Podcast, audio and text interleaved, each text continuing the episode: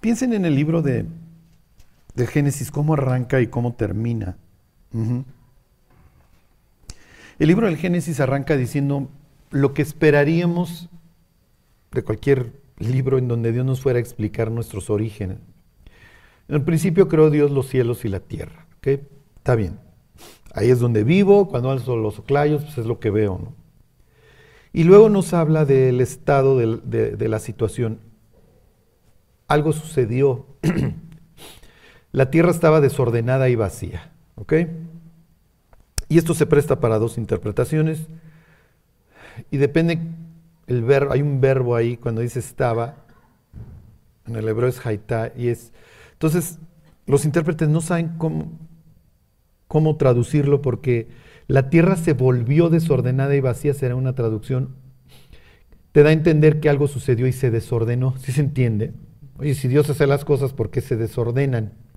La otra interpretación es simplemente que hay algo, está como si fuera el alfarero y tiene enfrente los materiales y los arregla. ¿Sí me explico? Los toma y pues, va haciendo algo con ellos. Pero el hecho de este desorden y vacío, más adelante lo va a utilizar Jeremías para hablar de Israel.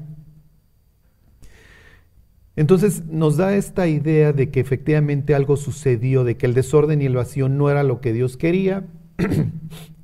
y entonces viene esta labor de reconstrucción, ¿ok? de restauración, de ordenar y de asignar roles. Así lo veían los antiguos. Entonces Dios hizo la luz, la tierra firme, separó las aguas de las aguas, etc. Está representando nuestra vida. ¿Ok?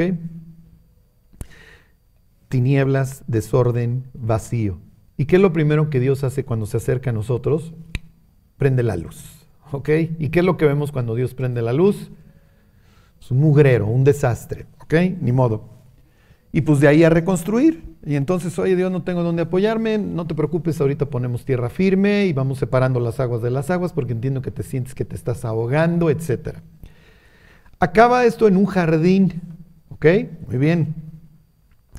Para los antiguos esta idea de que haya agua es muy importante porque no la hay, y sobre todo en el levante allá, pues no la hay en todos lados. Entonces, cuando ustedes vean que se habla del paraíso en el Génesis y en el Apocalipsis y hay ríos, es natural porque ahí vive el rey, sí se entiende, y el rey tiene que tener acceso al agua. Ok, entonces acaba de todo esto, está muy padre, está el río, está, está el ser humano muy feliz, lo, lo ponen en un sitio que se llama Edén, que en hebreo quiere decir delicia, y entonces están todos los árboles de los que puede comer, haz lo que se te pegue la gana, nada más de esto no puedes comer. Pues, ¿De qué comimos? Pues, está bien, ya, ni modo. Y de ahí empieza una espiral descendente y nuestra historia acaba con un féretro en Egipto. Y se acuerdan que los egipcios tienen esta fascinación por la muerte y entonces tienen a sus embalsamadores profesionales y tienen sus, pues literalmente sus, este, sus cementerios gigantescos y el Valle de los Muertos y el Libro de los Muertos. Cuando Dios saca a Israel de Egipto, ¿se acuerdan que le dicen que no había sepulcros en Egipto? O sea, si algo había en Egipto era García López, Galloso. ¿Ok? Tenían esta fascinación por la muerte los egipcios. Y entonces se acuerdan que Dios los saca literalmente por el abismo, se abre el mar. Y entonces, aunque tengas miedo y sea de noche, cruza, toma tus hijos y cruza el mar. Oye Dios, pero para nosotros el mar es horrible, para nosotros el mar implica caos, porque así empieza nuestra historia. Todas las aguas estaban desordenadas. No te preocupes. Yo te voy a hacer que cruces. Y después de que cruza, ¿a dónde los lleva? Los lleva a un monte. Los dioses viven en los montes. Y si no hay montes a la redonda, porque es Uxmal, que es así, hacemos uno. ¿Ok? Esas son las pirámides. ¿Ok? Imitaciones por todo el planeta de donde vive Dios. Entonces Dios atrae a su pueblo a un monte, lo lleva alto y le enseña. ¿Ok? Tú vas a ser mi pueblo, yo te voy a enseñar, etcétera, etcétera. Lo que, lo que quiero que, que sepan es dónde estamos en la historia. ¿ok? Vino el desorden, el vacío. La humanidad literalmente se pudre, pero Dios manda a llamar a una persona por una simple y sencilla razón, porque le ve el corazón. Le cambia el nombre, se llama Abraham. Quiere decir padre enaltecido, pero no tiene hijos. Entonces de nada te sirve ser padre enaltecido, mejor te llamo padre de pueblos o de multitudes. Luego tiene a su hijo Isaac, que quiere decir risa, porque no le cree a Dios, pero eventualmente pues Dios cumple sus promesas. Y luego viene este hijo que va a ser parte de este pueblo, que es muy importante, porque a través de este pueblo Dios le va a enseñar a la humanidad cómo llevarse con él y a través de, de este pueblo va a venir el que arregle el mugrero, le hace el Mesías. Pero resulta que los personajes en esta historia pues no son perfectos, al igual que nosotros, se la viven haciendo burradas. Algunas más graves que otras. Y nuestras burradas tienen consecuencias. Y lo que va a suceder en este caso es la consecuencia. ¿Ok? Como les decía la semana pasada, Jacob cree que es un tipo, piensen en Sansón, que cree que siempre se va a poder salir con la suya hasta el día que ya no se sale con la suya. Y este es el día. Finalmente me lo estuvieron entrenando con un desgraciado que se llama Labán, ¿se acuerdan? Que le cambia la esposa, le cambia el sueldo, le cambia todo y que lo trata eh, eventualmente como un esclavo. Dios lo salva, ya. Regrésate a tu tierra, regresa el cuate rico. Cree que ya la libró porque la libró con su suegro, la libró con su hermano. Pero ahora Jacob está en su casa y se entera de que violaron a su hija. Uf, ok. Y quiero que nos metamos tantito en el cerebro de Jacob en estos momentos. Ya no me llamo Jacob, quiere decir tranza, ¿se acuerdan? Ya me llamo Israel, quiere decir Dios lucha. Mi nombre ahora tiene esta terminación EL, que quiere decir Dios. Cada vez que ustedes lean Daniel, Ezequiel, Ismael, Israel, este, cuando tiene la EL es que el nombre de Dios está ahí metido. Ismael, Dios oye. ¿ok? Daniel, Dios juzga, en este caso Dios lucha. Entonces ya no vas a luchar en tus fuerzas, Jacob, ahora vas a confiar en mí. Bueno, pues ya todo es, todo es, todo es rosa, ¿no? Ya todo es felicidad. Pues ya me asenté en este lugar, le puse su cot, ¿se acuerdan? Tiendas de campaña, porque soy peregrino. Pero ya no me voy a quedar nada más como peregrino, voy a comprar un terrenito. Y lo compro de gentes que son muy malas. Y entonces me empiezo a acercar al fuego. Si se, entiende la trayectoria que lleva Jacob.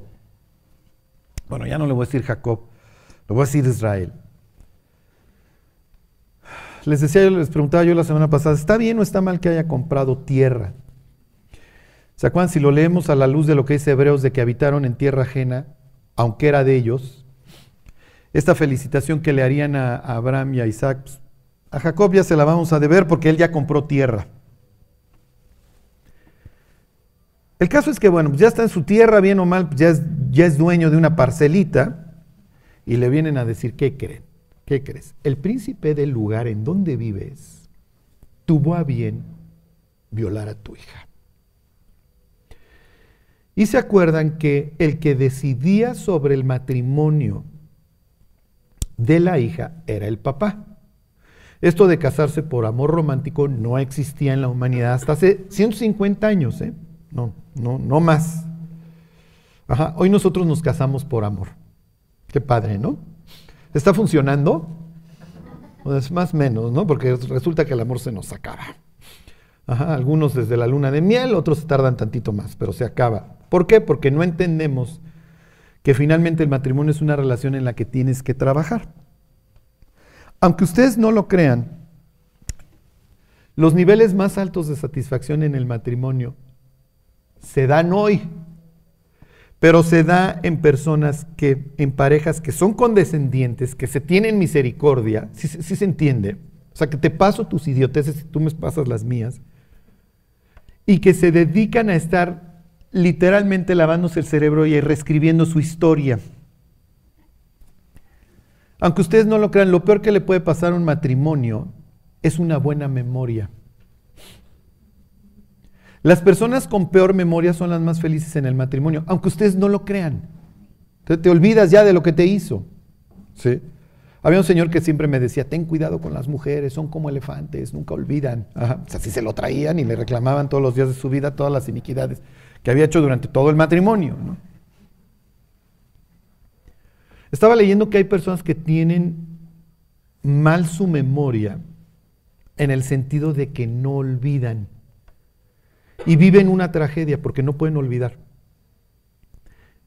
Y si tú les preguntas qué sucedió el 16 de febrero de 2014, eh, importante en el mundo, te lo dicen. Te dicen, bueno, ese día yo leí en el periódico bla, bla, bla, bla, bla. El cerebro humano está diseñado para recordar y para olvidar tenemos una especie de bandeja de salida que va expulsando. Si yo les preguntara, ¿qué ropa traías ayer? Es muy probable que se acuerden, pero si les preguntara, oye, ¿qué ropa traías el 3 de octubre del año pasado? Y no es hace tanto, tendrías que ir a checar. Piensen en la ropa que te, de lana que te pica, el suéter que te pica. ¿Qué sucede a los siete minutos? Te deja de picar el, cuerpo como que dice, ya no la voy a estar armando de jamón y me olvido de que me pica. ¿Sí me explico? Estamos diseñados en ese sentido para olvidar. ¿Ok? Lo que les quiero decir es que el matrimonio por amor no es lo que el mundo vivía, no es la historia de aquí, y por eso los quiero meter en el contexto para que entiendan lo que va a suceder a continuación. Pero el matrimonio por amor puede hoy funcionar, sí, pero bajo ciertas reglas ¿cómo les diré? O bajo ciertos parámetros, te tienes que casar con una persona que sea muy similar a ti, porque lo primero que afloran en el matrimonio, ¿qué creen que es? Las diferencias. Ay, en mi casa nos tomábamos el arroz así, el amarillo es horrible, el azafrán es nefasto y tú te lo comes rojo porque te sientes muy mexicano. ¿Sí me explico? Imagínense los que nos casamos con una mexicana igual, chilanga, como yo, y nos queremos aventar por la ventana, ahora cásate con una extranjera, lo que tú quieras. Pero Dios no iría tan lejos, Dios diría, con que te cases con una hermana, ya, no te una yugo desigual. Mm. Cuando los cristianos se quieren casar y dicen, no, Charlie, estoy enamorado, me quiero casar con fulana, ¿qué piensas? Pues lo que pienso es que ¿por qué habrías que ser tú más feliz que yo? Pues cásate, ¿no? Y ya, sufre con el resto de nosotros, ¿no nos estás viendo? Lo que pasa es que cuando la pareja camina con Dios, el matrimonio funciona. El problema es cuando ambos o uno de los cónyuges le da el checkout a Dios y a su pareja. Ya no creo ni en ti ni en Dios. Y ahí es donde empiezan los problemas. Porque sí es cierto, los cónyuges tenemos que creer el uno en el otro. ¿eh? La fórmula más rápida para, para que un matrimonio se destruya es cuando tú tienes un sesgo negativo con tu cónyuge. Y entonces, sí, lo hace porque me quiere fregar. ¿Sí me explico? Ah, no apaga la luz en la noche porque me quiere fregar y no sabe que yo estoy cansado. Cuando tú tienes un sesgo positivo, ah, no apaga la luz porque va a estar muy clavada en, lo que está leyendo, en lo que está haciendo, cambia todo. Pero aquí les van lo que yo considero más importante. En las gráficas de satisfacción matrimonial, cuando te casas de forma como hoy por amor, la satisfacción, se, la, les diré? La gráfica se va para arriba, eres muy feliz. Y luego, ¿qué creen que sucede? Cae. Pues es natural, ya le viste los defectos. Cuando estás enamorado, estás bruto y lo que haces es tener siempre un sesgo positivo. Entonces no le ves los defectos al otro. Y puede ser Jackie el destripador, ¿eh? Puede ser Jackie la destripadora, pero no lo ves. Y es más, igual y todo el mundo lo está viendo y te está haciendo cara de, no lo hagas, no lo hagas, no lo hagas. Pero el enamorado no ve. Cae. Y luego se puede estabilizar. Y esos son los matrimonios que duran y puede volver a subir después de, de tiempo. En los matrimonios arreglados como eran estos, no hay un elemento. Y ese elemento es la expectativa. Todos los que nos casamos, cuando nos casamos teníamos expectativas, ¿están de acuerdo? Todos nos casamos pensando ser más felices, no más infelices. ¿Están de acuerdo? Si no, no lo haríamos. Si tú pudieras poner a los cónyuges cuando se están casando y ponerles burbujitas, nubecitas alrededor, ¿qué creen que están pensando los cónyuges? Ojalá me haga feliz. Este sí me va a hacer feliz. Este sí es el bueno. ¿Y qué le diríamos los casados? Tacha todas esas nubecitas. Porque este pobre cuate no tiene ni para ser feliz él. Allá parece que te le vas a cargar la mano con tu felicidad también. Entonces, entonces es lo que aportas. Así fue diseñado el matrimonio. Y entre más aportas, más recibes. Estos cuando se casaban no tienen expectativas. ¿Por qué? Porque te acabo de conocer, no sé ni qué te gusta, ni qué no te gusta, no tengo ninguna expectativa, no te conozco. Y entonces empiezan así, pero ¿qué creen? Como no tienen la expectativa gigantesca, la satisfacción se va para arriba. En los países, en los países árabes, etcétera, no sé, algunos africanos, en donde se siguen llevando los matrimonios arreglados, este, la satisfacción matrimonial es mayor, porque no arranqué con la expectativa. Yo siempre cuando alguien quiere tomar esta decisión de casarse, le digo, mira, el matrimonio es como el capuchino.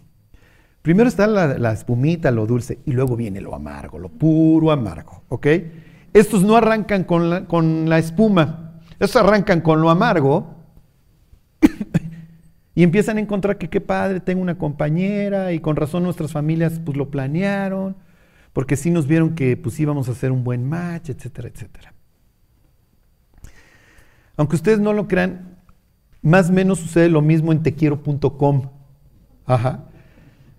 Cuando el algoritmo te escoge al cónyuge, ajá, entonces el algoritmo, pues más o menos, ah, mira, pues este le gusta leer y este también le gusta la lectura y el alpinismo y esto y el otro, tienen más posibilidades de vivir los de tequiero.com. Yo estoy pensando hacer un G316 satélite.com, te quiero, y a ver si pues, ya empezamos a hacer algunos matches, ¿no? Ok, en aquel entonces los matrimonios son meramente utilitarios. ¿Ok? Te voy a dar a mi hija y yo voy a esperar pues, que la cuides y nos vamos a hacer ciertas promesas sujetas a muerte. Ahorita les explico, o les recuerdo más bien cómo, cómo se llevaba a cabo el matrimonio. Entonces, si yo soy una persona valiosa, vamos a pensar, si yo soy un rey, voy a casar a mi hija con quién? Pues con un príncipe. ¿Ok? Este, nada más ni, nada menos. Por eso cuando ustedes leen en Samuel que, que Saúl le ofrece su, su, hija a David, David y le dicen, oye, el rey te, quiere dar a su hija. Claro, ¿se acuerdan? Eran nada más para matarlo. David dice, oigan, ¿quién creen que soy yo? Esto no se hace, yo, yo soy un don nadie. Y ella es la princesa de Israel. O sea, yo no me puedo casar con ella. No se hace, no sucede.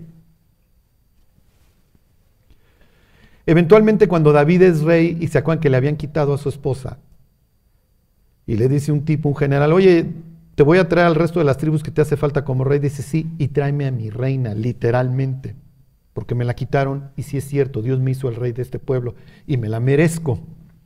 Es el mensaje que está mandando. David se está considerando ahora sí como el legítimo rey de Israel. En aquel entonces es meramente utilitario, ¿ok? No, no hay romance.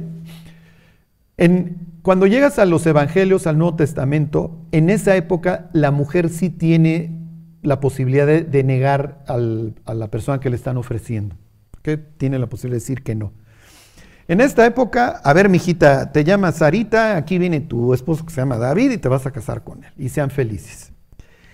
Si quieren entender esta mentalidad, vean el violinista en el tejado. ¿Alguien la ha visto? En donde tienes los tres tipos de matrimonio. El arreglado es el más feliz, no la arman de jamón. Y uno diría, sí, pero no tienen emoción, no tienen las mariposas en el estómago.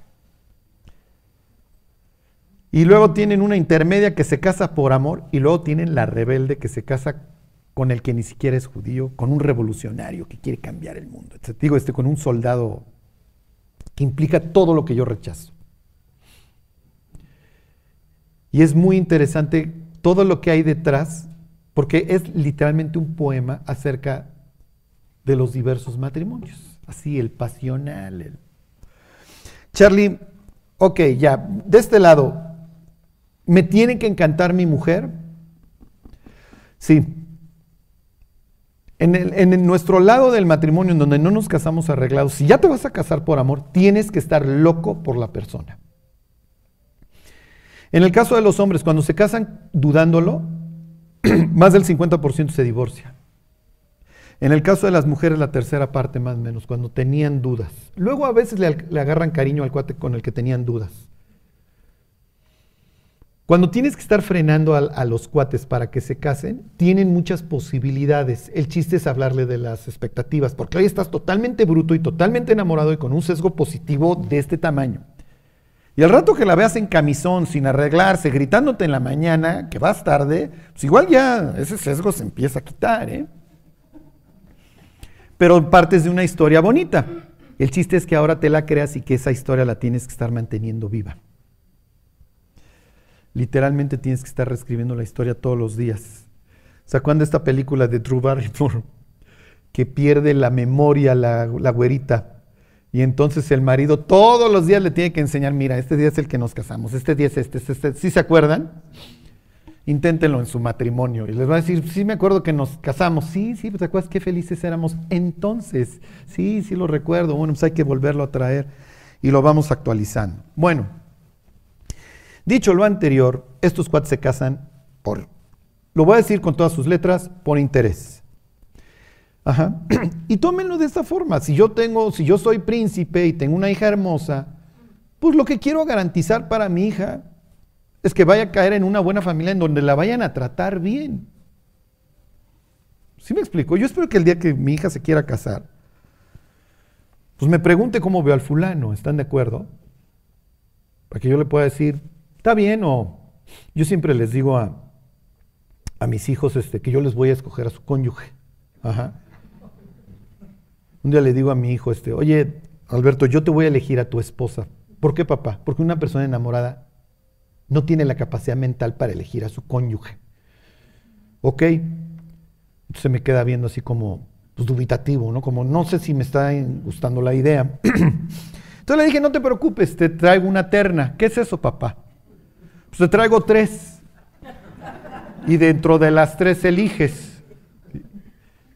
Y el muy hábil al otro día me dice, papá, le digo, ¿qué pasó? Ya tengo la terna. ¡Ah, dije, no, dije, no se trataba de eso, se trataba que yo elegía la terna. Ah, ok, bueno, pero si quieres yo te digo las tres, ¿eh? Ya.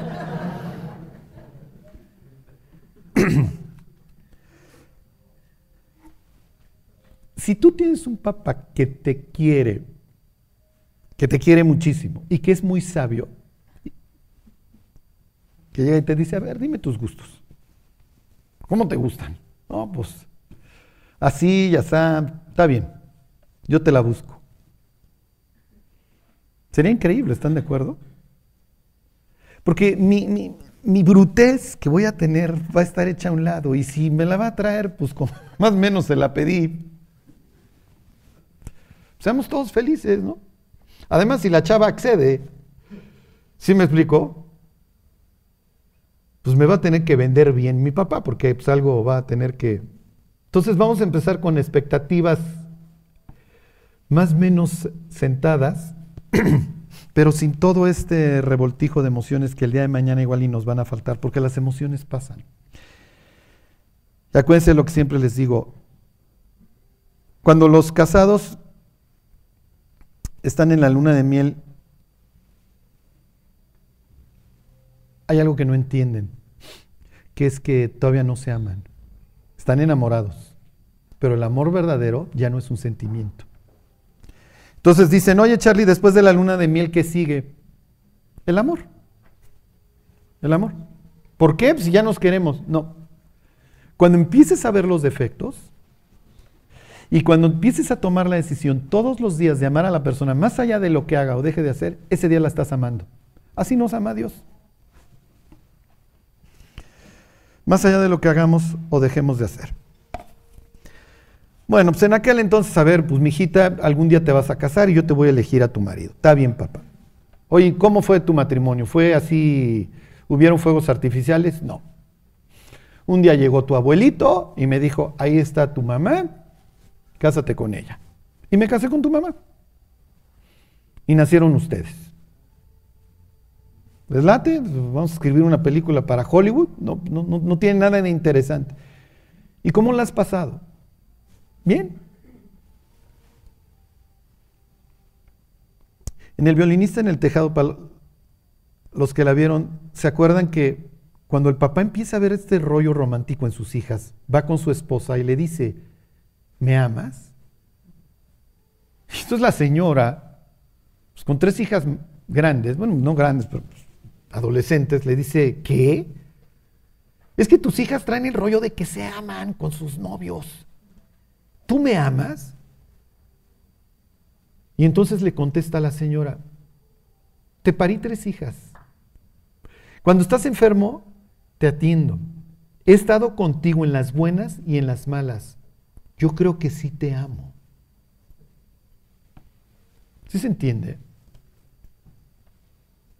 Entonces la señora no está apelando a un sentimiento, le está diciendo, está apelando a lo que, a lo que realmente es, a lo que ha sucedido. Estoy contigo. Yo creo que sí te amo. Te surzo los calcetines, te atiendo cuando estás enfermo, te parí tres hijas, las hemos, las hemos educado juntos. Yo creo que sí te amo. Sí, pero eso no va a vender una novela romántica. Pues no. Pero sí te va a hacer un matrimonio estable y te va a hacer una segunda generación sana. Y eso es lo que Dios quería. Ok. Cuando te casabas, obviamente se hacían los acuerdos. Quedaban de alguna forma ligados. A ver, contraparte, a ver, consuegro. Tus nietos y mis nietos, los nietos que vamos a tener en común, se van a parecer. Nuestro clan se va a ir haciendo más grande, ¿ok? Y era común que llegaban los dos reyes. Oye, fíjate que pues, nosotros nos llevamos bien, tenemos cierto trato, y por ahí hay los nómadas que nos andan cazando. Eso era muy común. y yo como clan solito no lo hago y tú como clan solito no lo haces. ¿Cómo ves si nos unimos? Está bien, podemos firmar un tratado, pero el tratado no sirve de tanto. Lo que sirve más pues, es la sangre. Porque además cuando tú juegues con tus nietos el domingo que te tocan, tú les vas a ver parte de tu rostro. Y vas a decir, este abueleó. Y el domingo que a mí me toquen, yo voy a decir lo mismo, este abueleó o aquella abueleó. ¿Sí me explico? Y entonces conforme nos vayamos uniendo, nos vamos a ir pareciendo. ¿Ok? Vamos a tener una idiosincrasia similar. y obviamente, lo más probable es que compartamos dioses. Vamos a adorar a la misma divinidad o a los mismos dioses.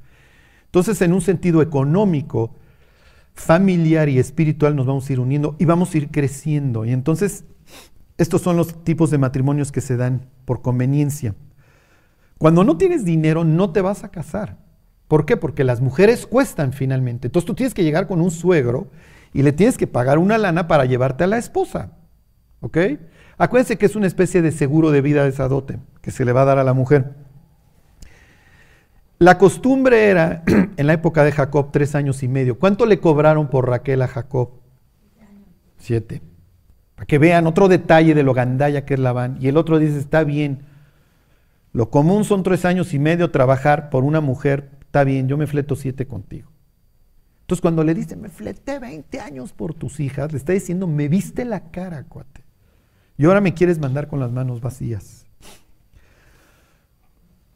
Ok, los hermanos, el, clan, obviamente defiende a las mujeres. ¿Ok? Son parte de, lo que va a prolongar a nuestro clan. Entonces, el papá toma la decisión, pero además si el papá ya es anciano, ya no tiene la suficiente fuerza para luchar, pero sí los hijos. Entonces, violar a una mujer le manda un, manda un mensaje doble al papá que no dispone de la vida de su hija, te la arranqué, te la robé, y tú no tienes nadie que te defienda. Ese es el mensaje que le está mandando este Siquem a la familia. Ajá. Y esta chava no está sola. Esta chava tiene 10 hermanos. ¿Ok? Y tiene un papá que la Biblia presenta como un hombre para estos momentos rico, que es un gran señor y que él alcanzó para comprar un terreno. Y aún así, este tipo manda un mensaje nefasto. Pues a mí me vale. Dina se expone, ¿se acuerdan? Dina sale a nadar con los tiburones. Acuérdense y díganle a las jovencitas, si te vas a ir a meter a la fiesta y te vas a poner a chupar, los depredadores te van a voltear a ver.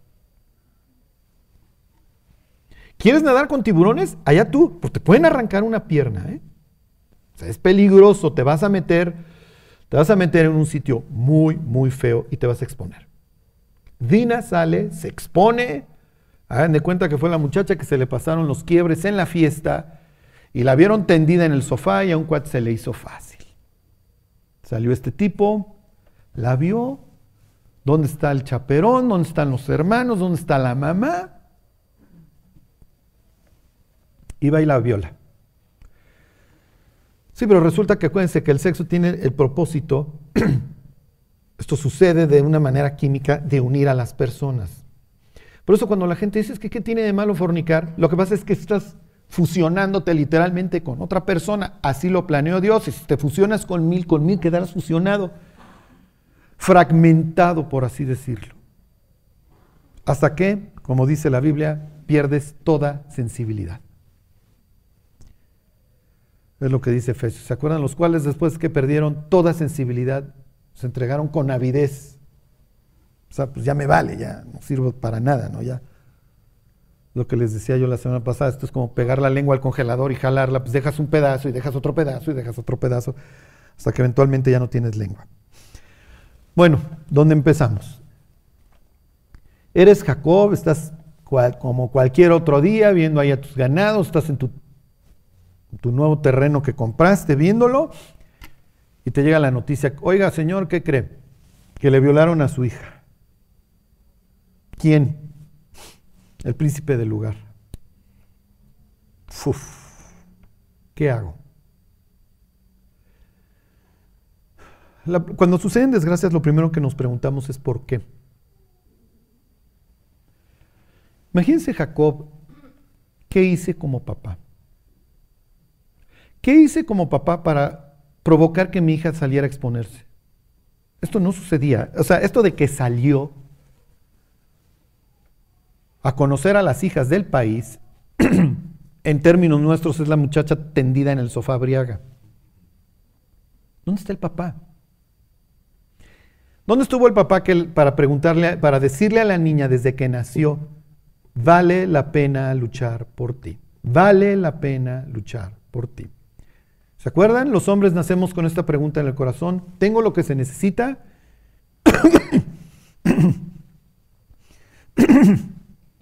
Perdón. y la persona responsable de, contestar esta pregunta es el papá. sí, sí tiene lo que se necesita. Acuérdense que cuando el niño se va a echar de la resbaladilla, no le pregunta al papá si está guapo, le dice, veme, veme. Pero la niña cuando se hace sus trencitas sí le pregunta a su papá, ¿cómo me veo? ¿Estoy bonita? Yo lo vivo con los dos, ¿no? Yo tengo los dos. Uno es, ve, me viste la canasta que anoté, viste esto. Y mi hija, pues, desfile de modas, ¿no? Sí, si tienes lo que se necesita, sí, sí vale la pena luchar por ti. y te voy a amar, hagas lo que hagas. Sí, pero ya vimos el desastre de, familia que generó este cuate. O sea, tiene semanas o meses en donde Jacob mandó a la muerte a sus, a sus hijos de las esclavas, ¿se acuerdan? ¿Qué mensaje le mandaste a estos tipos? ¿Qué mensaje le mandaste a Dina cuando no quieres a su mamá? Y ves a la mamá como un estorbo. Un estorbo que hubo que quitar del camino porque tú realmente con quien querías estar era con Raquel. Y los únicos hombres que conozco, una bola de patanes, mi papá, desgraciado, mi abuelo Labán, un desgraciado, mis tíos, unos desgraciados, que todavía nos vinieron a perseguir para quitarnos todo. Y no sabíamos si íbamos a regresarnos a Arán. Esa es una historia espantosa. Y entonces es así. Jacob, fíjate que viene la cosecha por 20 años de incredulidad o más. ¿Qué crees? Violaron a tu hija. ¿Quién? El príncipe del lugar. ¿Qué voy a hacer? ¿Por qué? Oye Dios, pero yo soy Israel. Sí, sí, eres Israel, mi cuate, pero ahora hay que reconstruir todo el mugrero, ¿eh? Y lo vas a hacer, y lo vas a lograr. Y vas a empezar por el ladrillo cero y vas a acabar con el muro, efectivamente. Pero ya te diste cuenta dónde estás parado. No es que la ibas a librar siempre, Jacob. Ya. Y de repente llega la primera factura y la factura está carísima. Les leo la historia. Dice 34.1, salió Dina, la hija de Lea, la cual ésta había dado a luz a Jacob, a ver a las hijas del país, exhibirse, ¿no? Y la vio Siquem, aquí para efectos de, aclarar pudiéramos decir, la Siquem sola, hijo de Amor, Amor quiere decir asno, y los asnos no, no, no quiero entrar en cosas grotescas, pero la figura del asno en sentido que se lo están imaginando la emplea Ezequiel en el capítulo 16 años más tarde. Y, es recurrente. O sea, sí está hablando de, genere, es la idea, de asociarlo. Así como al perro se le asocia con un animal que va a estar fuera del templo, al asno se le, se le asocia, también en Jeremías se emplea la misma asociación, con degeneración, ¿ok? Con degenerado. este, entonces la vio Siquem, Siquem quiere decir sierra, hijo de asno Eveo. Fíjense, Eveo, ahorita les voy a hablar un poco de los Eveos. Eveo es malo en la Biblia. Bueno, luego vemos a los Eveos, pero Eveo, quédense con la idea de nefasto. Príncipe de aquella tierra y la tomó y se acostó con ella y la deshonró. Pero su alma se apegó a Dina, la hija de Lea, y se enamoró de la joven y habló al corazón de ella, quedó prendido de ella. Es lo que provoca el sexo. Por eso Dios planeó que las gentes tuvieran relaciones sexuales cuando se casaran, para que fraguara el matrimonio. ¿sí? Ok, ya. ¿Se acuerdan? Esto aquí nos quedamos la semana pasada. Este cuate ya no sabe qué rollo aventarle a la chava para que lo quiera. Oye, pero ¿cómo empieza su matrimonio violando a tu esposa? ¿Sí me explico? Y por más que ahora le diga, oye, perdóname, te quiero, eres lo máximo. Digo, este tipo ya dejó una herida que... O sea, no es como...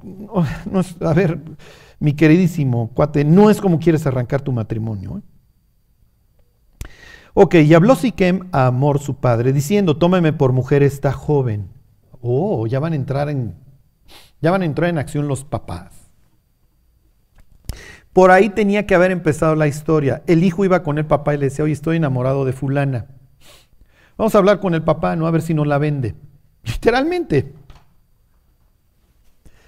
Vamos a pensar que no la viola, la ve y dice, ay, qué guapa chava, este, oye, ¿por qué estás sola? Me gustaría conocerte. No, pues fíjate que soy Dina, la hija de Jacobo, Israel, y pues nos vinimos a sentar aquí. Oye, pues bienvenidos, este, felicidades, ¿no? Oye, ¿tienes familia? Pues sí, sí, bueno. Oye, pues me gustaría conocer a tu familia. Deja, voy por mi papá. Oye, papá, este, ¿me acompañas? Porque pues, me enamoré de esta chava. Así funcionaba. Y la quiero comprar. Vamos a ofrecer. ¿Qué hubiera pasado si eso hubiera sucedido y llegan con Jacob y le dicen, oye, fíjate que pues, tenemos esta, pues, conocí a tu hija, este, me quiero casar con ella y aquí es esta la nota. ¿Se hubiera llevado a cabo el matrimonio o no? Mildred dice categóricamente que sí. ¿Alguien tiene otra idea? ¿Alguien tendría el inciso B? Que Marcos dice que no. ¿Por qué no?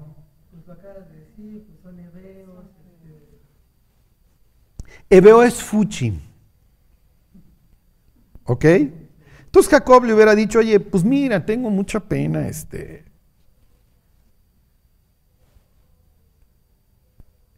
Tengo mucha pena, pero pues, no. ¿Y qué hubiera pasado con él no? Oye, entonces, ¿qué diablos haces en mi tierra? ¿Qué haces comprando cosas? Oh, y entonces hubiéramos regresado a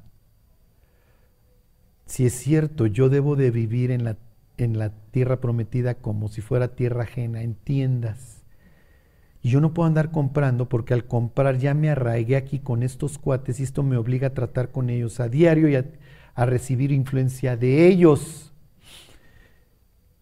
Y mis papás no compraron tierra, ya hice mal. Además me la van a quitar, es probable que pierda yo la inversión porque me van a decir, entonces, ¿qué haces aquí, mi cuate? Pues, ¿Para qué te vienes a sentar aquí si no vamos a tener este intercambio de esposas? Ah, ¿tú no quieres cooperar para, agrandar nuestro clan? Te me largas en este instante. Oye, mi tierra, ¿cuál mi tierra? Si se hubieran portado bien con él como se portaron gentiles con los papás, ahí está tu lana y te me largas. ¿Se acuerdan? Así nos despacharon de Egipto y de tierra filistea los papás. Ahí están tus tricks, ahí está tu mujer y te me largas. Y hubieran dicho, está bien, quédate con tu hija y con tus triques, te me largas. Y ahí está tu lana, ¿eh? para que no digas que los hebeos te debemos. Y entonces don Israel hubiera seguido meditando, es que yo soy, de mí va a venir el Mesías, a través de mí se van a bendecir todas las naciones de la tierra, sí es cierto, yo no soy de esta tierra cananita repugnante. Además mi, mi abuelo me dijo que algún día íbamos a acabar en Egipto, se lo dijo Dios, porque iba a llegar al colmo la maldad del amorreo, y sí es cierto, de estos tipos, cada vez estos van a ir de mal en peor. Tan tan. Entonces no, no se hubiera casado. Digo, ya hubiera sido una barbarie si el cuate, vamos a casarnos. Lo hicieron los israelitas. ¿Se acabaron casando con hebeos? ¿No? ¿Quién dijo que no?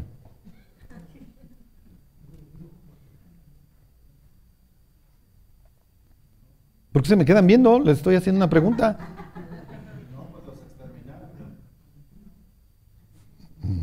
¿Sí? ¿Les suenan unos personajes llamados los Gabaonitas? Aquí empieza una especie de error, de maldición, que va a perseguir a los israelitas toda su vida a través de los hebeos.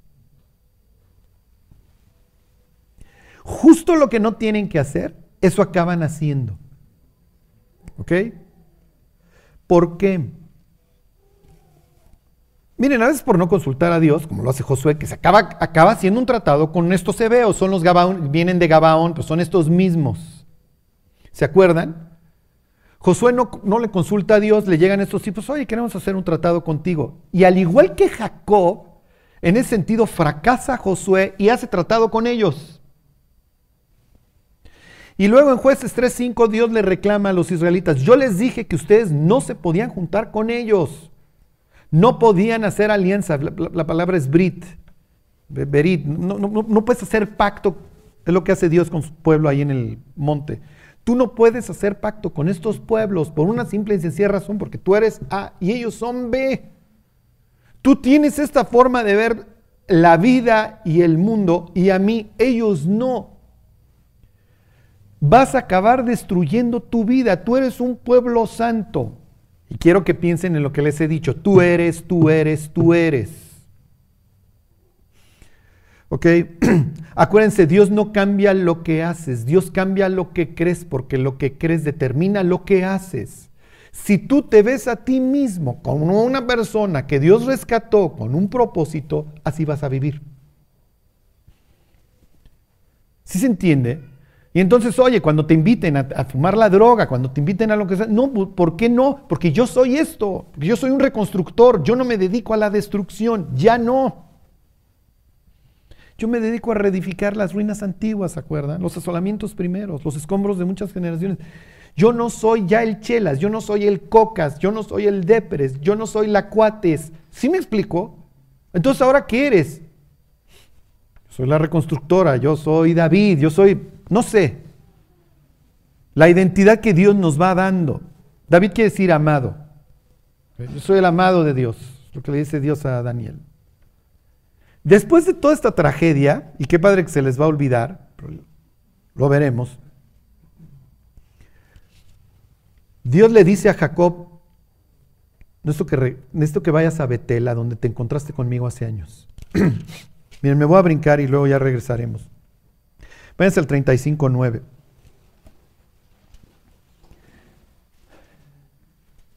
Ustedes tienen que dejar de creer que son una basura,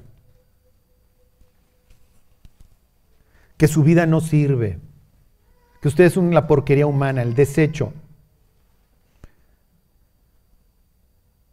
Soy Jacob, trancé a mi papá, trancé a mi hermano.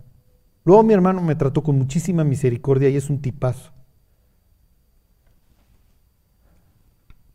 Le falté a mis hijos, ya violaron a mi hija. Mis hijos son unos asesinos. Ya, yo no soy nadie, ya, Dios, olvídate de tus planes para conmigo. No soy nadie. O sea, ya, me, ya estoy más allá del bien y del mal, ya. Qué padre que un día me encontré contigo y te portaste lindo conmigo y luchamos hasta ya. Y en la mañana me dijiste, mira, ya, ya no te vas a llamar Jacob, ahora vas a ser Israel. Pero no, Dios, seguramente tú conmigo te equivocaste. Sorry, no, yo no. Búscate a alguien más, pero no soy yo. No soy yo.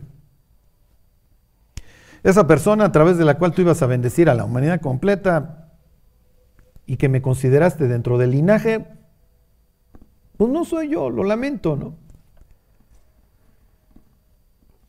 Saben que todas las personas exitosas, todas, no hay una que no, se la cree. Por eso muchos son insufribles, son insoportables. ¿Ok? Pero todos, todos los exitosos, todos se la creen. E inconscientemente siempre tienen un radar prendido que les está confirmando que ellos son lo máximo y están tomando, y siempre están tomando ideas. Nunca dejan esta identidad. Imagínense que Ronaldo se pone a ver un partido de fútbol, su cerebro está captando algo que hizo bien fulano y dice, lo voy a incorporar a mi entrenamiento o lo voy a incorporar en mis jugadas. Todo el tiempo está prendido.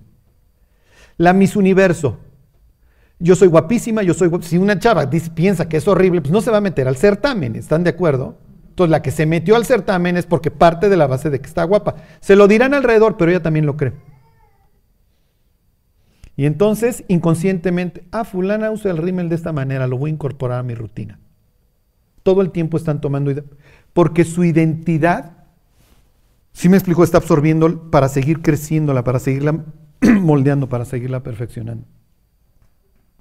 Y diría Pablo, ellos a la verdad corren por una corona corruptible, nosotros corremos por una que nunca se va a corromper. O sea, como diciendo Pablo, miren, sea, la neta, si ganas la Olimpiada, pues en 100 años ya te olvidaron, es lo que yo siempre les pregunto. ¿Alguien sabe quién ganó los 100 metros planos en Múnich?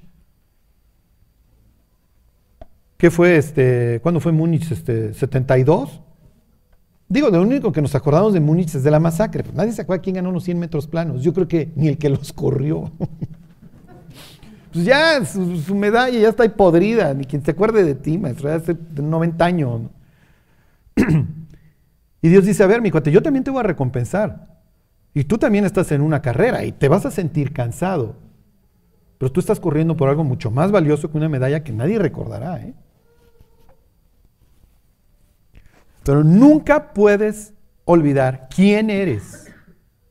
Jamás. Que después, ahorita entramos a la historia, todo el contexto histórico, bla, bla, bla. Después de esta tragedia, ahorita Ya veremos qué es lo que sucede en la historia.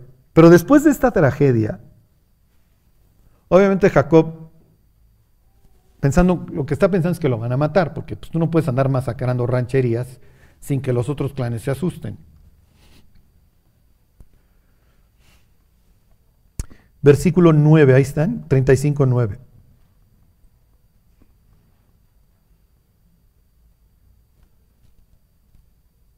Bueno, les leo 35, 1.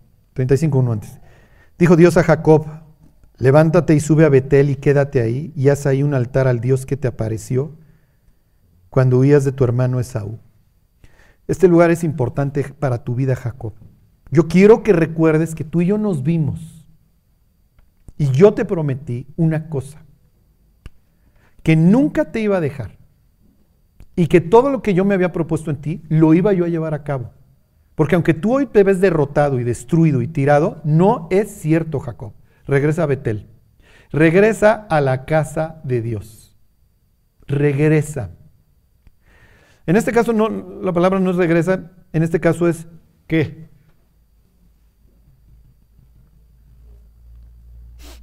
sube. Y antes cum, levántate. Esta expresión va corriendo a lo largo de toda la Biblia. Levántate. ¿Quién es el, cómo les diré, cuando ustedes piensan en alguien que se levantó, quién es así como el arquetipo, el, quién?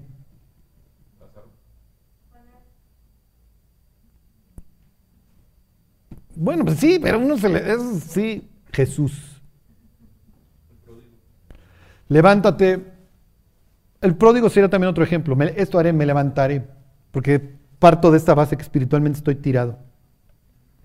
Entonces levántate y asciende, sube a mi casa, ven. ¿Ok? y entonces, ok, ahí voy. Y luego, en la historia, fíjense, versículo 9. Apareció otra vez Dios a Jacob cuando había vuelto de Padan Aram y le bendijo. Y le dijo Dios, tu nombre es Jacob. No se llamará más tu nombre Jacob, sino Israel será tu nombre. Y llamó su nombre Israel. ¿Qué está haciendo Dios? Ya digo, ya nos quedó claro, ya lo habíamos leído, Dios, que le dijiste que ya no se iba a llamar Jacob, que lo, lo mismo le dijiste ese día. Nos queda claro, ya lo leímos. En aquel entonces, pero ¿qué está haciendo ahorita Dios? Lo está qué? Afirmando, lo está confirmando. No eres Jacob, ya no eres. Oye, es que ve el desastre, sí, pero tú no eres esa persona ya. Ya no eres esa persona, tú ya no eres Jacob. Tú eres Israel y de esta manera vas a enfrentar los problemas. Es que traigo muchos, sí, todos los traen.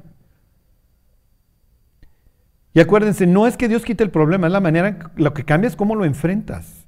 Entonces ya no eres esa persona. Ya, esa persona se murió, ya, tan tan.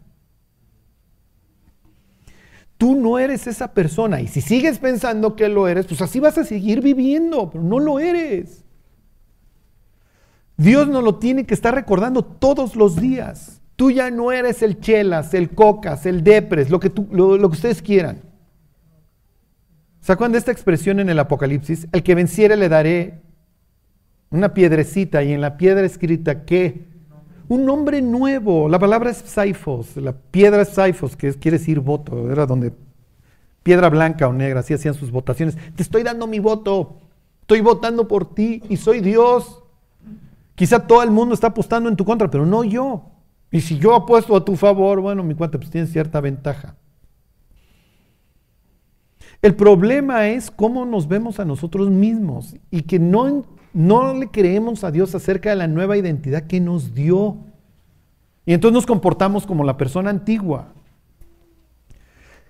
Ahora váyanse a 2 Corintios 5. Diría Pablo, con Cristo estoy juntamente crucificado y ya no vivo yo. Pablo entiende que la persona que era quedó clavada en una cruz. ¿Saben cuál es el problema? La siguiente vez que estén peleando en el matrimonio a gritos,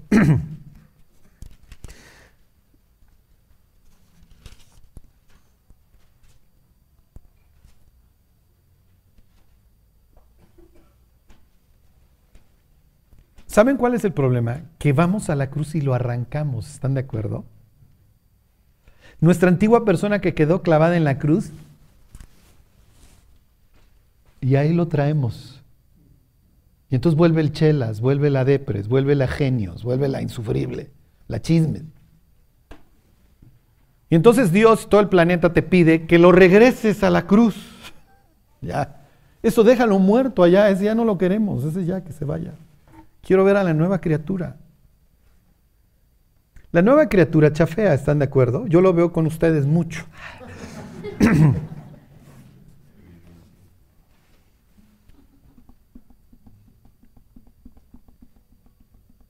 Bueno, ahí están, 5.14. Segunda de Corintios 5.14. Ok, había un problema, estábamos muertos, ok, por eso nos comportábamos como nos comportábamos. Pues sí, un muerto solo se asocia con decadencia, tinieblas, dolor, etc. ok. Entonces dice, porque el amor de Cristo nos constriñe, nos mueve las tripas. Para estos tipos, acuérdense que el, el asiento de las emociones, y no estaban equivocados, está en las tripas. nos constriñe pensando esto, que si uno murió por todos, bueno, pues luego todos murieron. O sea, si Cristo murió por todos, pues todos estábamos problemas, todos estábamos muertos. Y sí es cierto, nos comportábamos como muertos. Y Dios dice, versículo 15, y por todos murió, para que los que viven ya no vivan para sí, sino para aquel que murió y resucitó por ellos. Ok, ya, ahora tienes un nuevo proyecto de vida, ahora puedes vivir para Dios, ya antes vivías para la muerte y la destrucción y las tinieblas, ya no tiene que ser así, ahora puedes tener satisfacción y puedes tener, puedes hacer cosas que tengan una repercusión eterna. Tu vida puede cambiar muchísimas cosas. Tu vida puede ser útil. Puedes tener muchísimas satisfacciones, muy profundas. Y entonces aclara Pablo, versículo 16. De manera que nosotros de aquí en adelante a nadie conocemos según la carne, y aun si a Cristo conocimos según la carne, ya no lo conocemos así.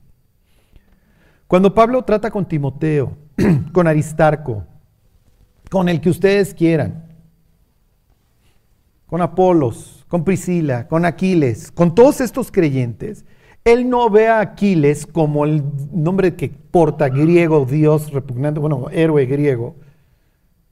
Lo ve como una persona, como lo describe la escritura, poderoso, ¿no? En la Biblia. ¿Se entiende? Piensen en Dionisio, ¿se acuerdan? Dionisio era el dios del cohete. Y Dionisio se convierte, Dionisio la areopagita. Oye, pero yo soy un griego, briago, representante de un dios del caos. Y Pablo diría, pues eso eras mi cuate, pero yo te considero un hermano. ¿eh? Yo te considero una persona separada por Dios con un propósito. Para mí tú no eres Dionisio. ¿eh? Si te sigues viendo como Dionisio, pues así vas a vivir. Es natural. Entonces dice Pablo, y si aún a Cristo conocimos según la carne, quién sabe si algún día lo vio por ahí y lo único que vio fue un carpintero loco, peligroso que había que detener. Pero si aún algún día había Cristo según la carne, ya no lo conozco así. 17. De modo que si alguno está en Cristo, nueva criatura es. Las cosas viejas pasaron, he aquí todas son hechas nuevas. Dios no podía operar con la persona antigua. No había nada que rescatar. ¿Cómo trabajo con chelas? ¿Cómo trabajo con la depres? Hoy vamos a conquistar el mundo. No, Dios, no puedo. No, no, no, no. ¿Sí me explico? Entonces, ¿qué es lo que viene? Un proceso de recreación. Es una nueva criatura. La Biblia le llama de varias formas, regeneración, renovación, restauración, recreación. Y luego aclara, todo esto proviene de Dios que nos hizo aptos, nos hizo sus embajadores. Y a través de nosotros, Dios le suplica al mundo, reconcíliate conmigo. No solamente Dios nos perdona, nos restaura, nos emplea, nos hace sus representantes. Eso es lo que hoy somos en el mundo. Somos sus representantes, sus embajadores. Le da un sentido a nuestra vida, más allá de qué eres, pues arquitecto, bombero, lo que ustedes quieran. En el fondo lo más importante que hoy somos es que somos hijos de Dios y la Biblia dice, ya aún no se ha manifestado todo lo que somos. No, para nada. En el cielo ya alcanzaremos la perfección, seremos perfectos, ya vamos a poder tener los 10 litros de Nutella enfrente, me vale, no, tengo una voluntad perfecta y soy dueño de mí mismo a la perfección. Pero desde hoy podemos empezar a tener ciertas cosas. ¿Se acuerdan estos prepagos? Uno de ellos, aunque ustedes no lo crean, y es del mundo, no lo puede dar. Es la paz. El mundo hoy tiene que encontrar la paz en un chocho, en una droga, en un alcohol. Pues sí, el Hijo de Dios no. El Hijo de Dios puede experimentar una profunda paz sabiendo que sus pecados fueron perdonados, que es una nueva criatura, que es aceptado y que su vida tiene un propósito no solo para esta, sino para la que sigue. Y diría Dios, a ver que Dios te da la paz, humano. Y el gozo. Y tener felicidad. Felicidad se relaciona con lo que te sucede, por eso los gringos es happiness, lo que sucede, ¿no? Gozo es más allá de lo que sucede, es un sentimiento que Dios produce desde adentro. Ajá. Entonces, mis queridísimos Jacobs, ya no lo son, ya, tan tan, se acabó, ya, manden al Jacob por un tubo, no lo son. Si alguno está en Cristo, es una nueva criatura, las cosas viejas pasaron, todas son hechas nuevas. Y les voy a decir lo más importante de la nueva criatura. la nueva criatura se vuelve hija de Dios. Ya, tan tan. Y los papás tenemos este privilegio de amar a nuestros hijos, hagan lo que hagan. Miren, igual el mundo no soporta a nuestros hijos. No sé, se vuelven lo que ustedes quieran. Pero nosotros sí. Es lo que yo le digo a mis hijos. No importa lo que hagas, siempre te voy a amar. Porque yo no te amo por lo que hagas o dejes de hacer. No estás sujeto a evaluación. Yo te amo porque eres mi hijo. Tienes un gran beneficio. Te pareces a mí. Como dijera el polibos, hijazo de mi vida. ¿Se acuerdan? ¿Cómo no te voy a querer si eres igualito a mí? Ya parece, ¿no? Es como el chamaco argentino, ¿se acuerdan? Papá, cuando sea grande quiero ser como tú. Y el otro, claro, hijo, ¿por qué? Para tener un hijo como yo. Pues sí. Cuando estás en Cristo, Dios te, Dios te adoptó con todo lo que implica. Con todo lo que implica. Y Dios sabe que está comprando broncas, muchas. Cuando tenemos hijos compramos broncas. Sí, ya, no duermes igual, hacen berrinche, truenan la materia, azotan puertas, todo, todo lo que trae el kit completo, ¿no? bueno, son mis hijos, ¿no? Yo hay veces de pensar que mis vecinos ah, no, no van a decir que estamos locos, ¿no? Con el azotadero de puertas y los gritos y eso. Pero al final de cuentas somos una familia feliz, como dijera don Barney, ¿no? Cuando tú estás en Cristo, si bien Dios te va a recompensar, que no es pichicato, no estás sujeto a evaluación. Dios te ama. Ya. A su tiempo murió por los impíos, ¿se acuerdan? Cristo no murió por los buenos, por los que sí hacían su cama, por los que sacaban buenas calificaciones, por los que nunca se deprimían, por los que nunca se habían drogado. No. Cristo a su tiempo murió por los impíos. No, no, no, no, no estamos haciendo méritos, no le estamos echando ganas. Es más, Dios, ni te queremos. Y Dios dice, ya lo sé. Parto de la base que ni siquiera me quieres y que has huido de mí todos estos años. No me importa. Las muchas aguas no podrán apagar el amor ni lo ahogarán los ríos. Me vale. Yo te voy a perseguir. ¿Ustedes esperarían la palabra suplicar en la Biblia por parte de Dios? Es lo que dice ahí, segunda de Corintios, ¿eh? más adelante, allá bajito. Os rogamos en nombre de Cristo como si Dios rogase a través de nosotros. Un día un señor duro, y así se fue, así se fue a la tumba, duro. Un día dijo, ya parece que Dios le va a pedir a alguien que se convierta. No solamente se lo pide, Dios no tiene conflictos de personalidad. No tiene una reputación que cuidar. No tuvo empacho en desnudarse y subirse un madero a que se burlaran de él, su propia creación. Dios le suplica al ser humano, oye, reconcíliate conmigo. No sé qué te hayan dicho de mí, pero seguro te hicieron una mala publicidad. ¿eh? No soy malo. Esa es la conclusión a la que llega el pródigo, ¿se acuerdan? ¿Cuántos jornaleros? El jornalero era el último en la clase social. Al esclavo le iba mejor. El esclavo tenía garantizado ropa y alimento. El jornalero nada. Me dice, ¿cuántos jornaleros hay en la casa de mi padre? Yo aquí muriéndome de hambre, en una posilga. ¿Jornalero? Pues tú eras el hijo. Sí, pero siempre, siempre vi con malos ojos a, a mi papá, ¿no? Hoy está representando a Dios y cómo lo vemos lo vemos como malo, porque es la publicidad que el mundo nos ha hecho de él. Y no es hasta que caemos muy bajo cuando decimos, igual Dios no es tan malo. Charlie, ¿por qué sé que Dios no es malo? Por la cruz. Por la cruz. Porque ahí Dios decidió llevarse todas nuestras faltas y decir, yo las pago. ¿Cuánto debes? No, pues tanto. Está bien.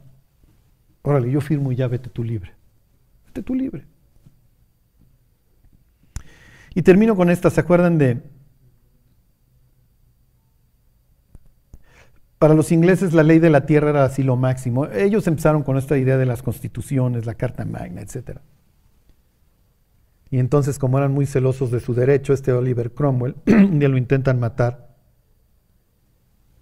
Y entonces ponen, establecen, este, agarran al, al agresor y le dicen después de ciertas campanadas, no me acuerdo, siete, ocho campanadas en la mañana vas a morir. Porque así es la ley del lugar, ¿no? el verdugo te va a matar pasando las siete campanadas. Y entonces la novia del, del, que atenta contra la vida de Cromwell le ruega todos los días a Cromwell que le perdone la vida, que lo indulte. Y le dice, no, esta es la ley de la tierra. y entonces el que intenta matar al, al rey o lo que sea, tiene que morir después de las siete campanadas. Sucede que el día de las, del, de que se va a llevar a cabo la sentencia, está el verdugo y la gente de Oliver Cromwell presentes y da la hora y no suenan las siete campanadas. Y entonces van con el del campanario que era sordo. Pues, obviamente, yo creo después de tantos años quedó sordo y entonces le preguntan qué pasó y él contesta que él sí lo que tenía que hacer. Entonces suben a la torre del, al campanario y resulta que está la novia amarrada, amarrada al badajo de la campana muerta. Era una campanota y obviamente esto la mató. Y se, bajó, baja Oliver Cromwell y dice, mira, fulano, la ley de la tierra establece que después de las siete campanadas tú tienes que morir, las siete campanadas no se oyeron, eres libre. Alguien murió en tu lugar. Ahí está Cristo amarrado a la campana dando su vida por nosotros. ¿Para qué? Para darnos una nueva, para un nuevo comienzo. bueno, pues vamos a orar y nos vamos.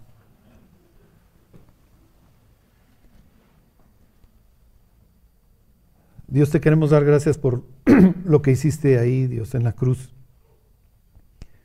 Dando, Dios, tu vida por la nuestra para que nosotros tuviéramos una nueva, Señor. Y Dios, entendemos que lo mejor está por delante. Mientras vamos en nuestra peregrinación, Dios, acompáñanos, que nunca, que nunca dudemos que tú estás del lado de nosotros, Dios, que tú estás con nosotros. Te pedimos, Dios, que tú alcances lo que te has propuesto en nosotros y que jamás olvidemos quiénes somos, Dios. Te lo queremos agradecer. En el nombre de Cristo Jesús. Amén.